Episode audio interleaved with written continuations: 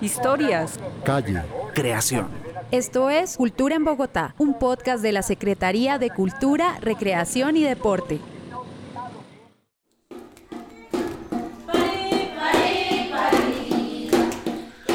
y que ellas, en lugar de estar mostrando sus tejidos en la calle, al sol y al agua, en el piso, estén en espacios dignos de una cultura tan eh, increíble y potente como la cultura en Vera.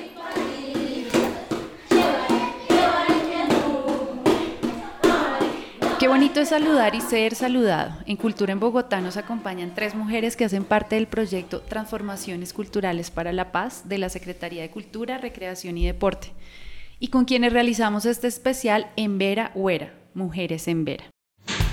Te invitamos a seguirnos en Spotify como Cultura en Bogotá y no olvides activar la campanita para que te notifiquen nuestros nuevos episodios.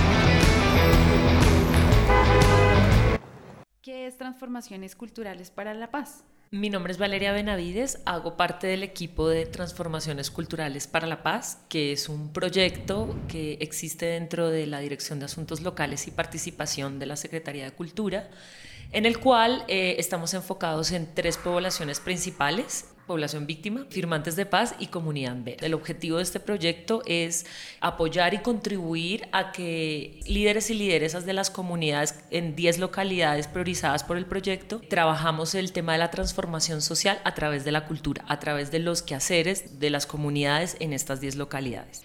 ¿Qué es la escuela de mujeres? Este proceso que se hace desde el proyecto de transformaciones, ¿en qué consiste?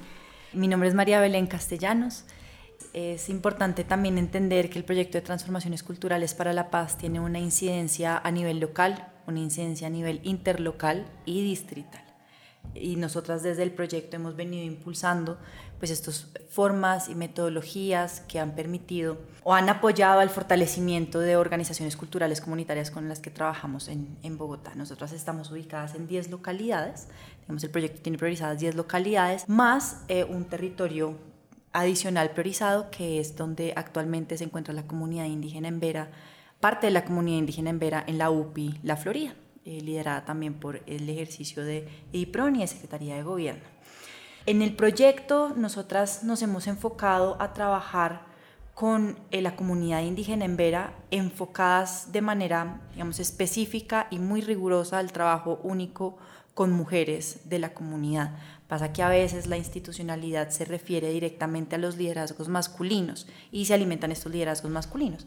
Ahora nosotras eh, aprendimos de un modelo que viene aplicando el proyecto ya durante varias vigencias, que son las escuelas culturales comunitarias, les llamamos ECO dentro de nuestra estrategia comunitaria, eh, y las ECO buscan ser espacios de formación cuando empezamos a trabajar el año pasado, digamos, de una manera mucho más cercana con la comunidad indígena en Vera, en el barrio eh, La Paz de la localidad de Santa Fe, nos dimos cuenta que habían unos potenciales en clave de formación, de transferencia cultural, de pervivencia cultural, de transferencia intergeneracional de conocimientos y entendimos que un modelo mm, que era muy certero a aplicar en ese momento era una escuela cultural comunitaria. Entonces el año pasado nació la primera escuela cultural comunitaria de mujeres en Vera, en este caso en Vera Chamí, en la localidad de Santa Fe, en el barrio La Paz. Ahí estuvimos trabajando con 10 mujeres en torno a temas culturales como la danza, la pintura corporal, la música, pero básicamente se construyó, fue una escuela cultural comunitaria de danza. El ejercicio del año pasado fue muy poderoso, aprendimos mucho con ellas, pudimos hacer también un ejercicio de alimentar las autonomías locales y las agencias, dado que no estuvimos interlocutando con liderazgos masculinos, sino estuvimos interlocutando directamente con liderazgos femeninos. Tanto así que todo el ejercicio de fortalecimiento fue dirigido y liderado por las mujeres de la comunidad. Este año, en el 2023, que empieza este reto o que nos hace nuevamente el llamado a tener una incidencia en la UPI La Florida, en donde están ubicadas más de 500 personas de la comunidad indígena en Vera, de las familias Dovida, Catío y Chamí. Entendemos que algo que puede ser o que podía ser muy poderoso también era aprender del modelo que habíamos aplicado en Santa Fe y trasladarlo, extrapolarlo, un poco traducirlo a la realidad de la UPI. Las UPIs es pues importante también saber que son unidades de protección integral, en donde se planteó inicialmente como un escenario transitorio para la comunidad en Vera, pero para cumplir dos años y hay mucha comunidad en Vera con la vocación o la, el deseo de quedarse en Bogotá de manera permanente. Entonces lo que nosotras hicimos fue aplicar el modelo de la Escuela Cultural Comunitaria, ya ahora con 45 mujeres en la UPI. Estamos trabajando con 15 mujeres Dóvida, 15 Cativa y 15 Chamí, con las cuales estamos desarrollando un proceso de tejidos conjuntos y de tejidos comunitarios. Esto entendiendo que mm, vamos a hacer un tránsito del tejido individual a cómo se tejen ellas como grupo de mujeres. Continuamos con la Escuela Cultural Comunitaria en la localidad de Santa Fe. Esta ya sería como su segunda versión y es la primera versión entonces de la que estamos aplicando en la UPI. Este es un mecanismo que nos ha permitido vincularnos con las mujeres en Vera de una manera cercana, de una manera honesta, de una manera en donde la empatía, el cuidado es el centro de la conversación y lo que nos interesa es generar espacios de cuidado, de escucha, que desde el proyecto no estamos solamente para proponer estas nuevas posibilidades y estas nuevas realidades, sino para, dentro de un modelo y dentro de una metodología ya establecida, pues entender y atender a las realidades actuales y entender también pues el alcance que tenemos desde el proyecto. Para este caso va a ser trabajar el tema de las conflictividades internas entre las tres familias en Vera, en la UPI La Florida. Se abre un dato curioso. La Organización Nacional Indígena de Colombia reconoce 102 comunidades indígenas en el país. En Bogotá confluye el universo indígena. Más de 37.000 indígenas transitan a diario por las calles de la ciudad. Misac, Nasa, Pijao, Embera y Muiscas son algunos de los pueblos más numerosos en el distrito capital.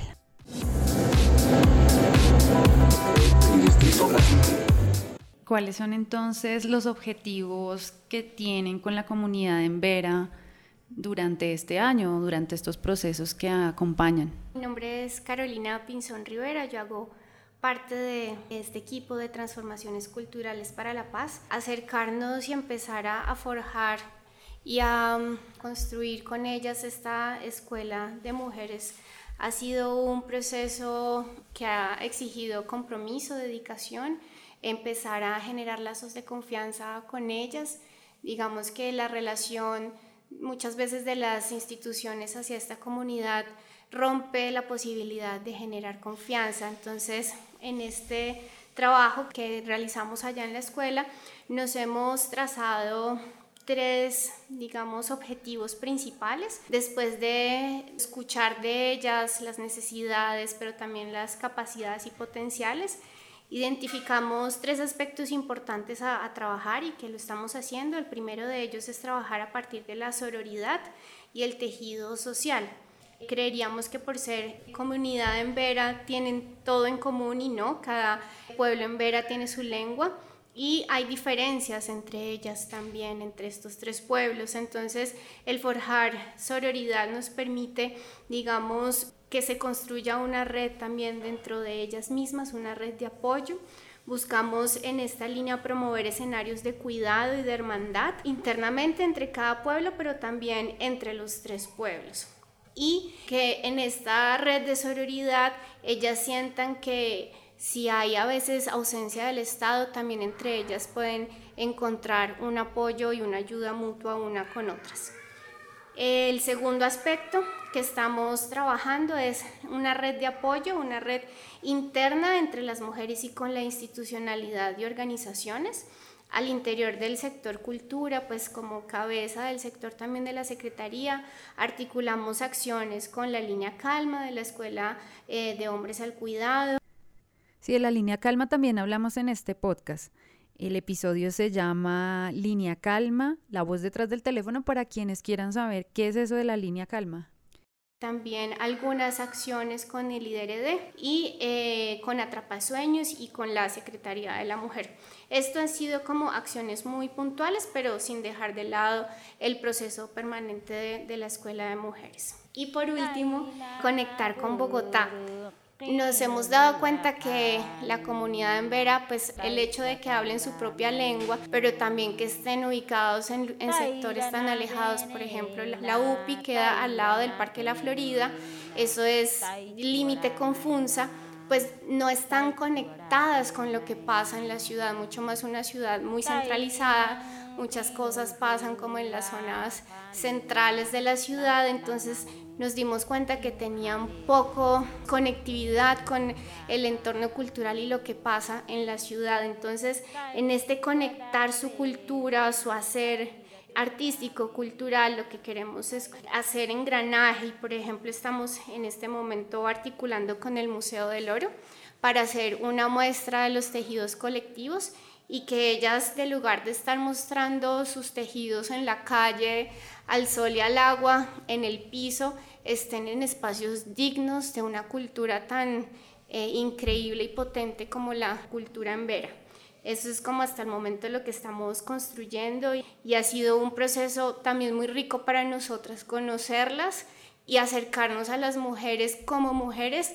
Creo que nos ha enriquecido también a nosotras de una manera impresionante. En este especial en Vera Güera, Mujer en Vera, ¿qué podrán escuchar las personas que siguen Cultura en Bogotá? Este especial en Veragüera tiene de entrada la participación de ocho mujeres. Van a escuchar las voces y las percepciones, pero también la manera de aproximarse a la ciudad de mujeres dóvida, de mujeres cativa y de mujeres chamí.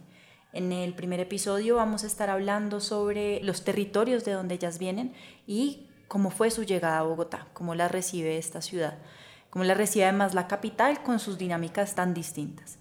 Y también vamos a estar reflexionando ahí sobre estos anhelos o no de quedarse y permanecer en la capital. En el segundo episodio hablamos de Enveragüera, mujeres en Vera y liderazgo femenino. Vamos a tener la posibilidad de entender cómo se perciben ellas mismas como mujeres, sus roles y eh, todas las posibilidades que ellas ven como de contribuir en su comunidad como mujeres con su propia voz. Y en el tercer capítulo van a escuchar sobre la mujer en Veragüera del futuro. Cómo se imaginan ellas esa mujer en Vera, pero también las dificultades que han encontrado en Bogotá para poder ser esas mujeres en Vera y construir sus proyectos de vida. Y vamos a tener algo muy especial que va a ser un poquito de rap en Embera de parte de una mujer y muestra cómo a través de la música también estas mujeres hacen resistencia para adaptarse a la ciudad pero sin perder sus raíces, su cultura y su lengua. Gracias chicas, así que cordialmente invitados e invitadas a escuchar este especial en Veragüera en Cultura en Bogotá. Este y todos los demás episodios los pueden escuchar completamente gratis en Spotify. Y no olviden seguirnos y calificarnos. Nos encuentran como Cultura en Bogotá.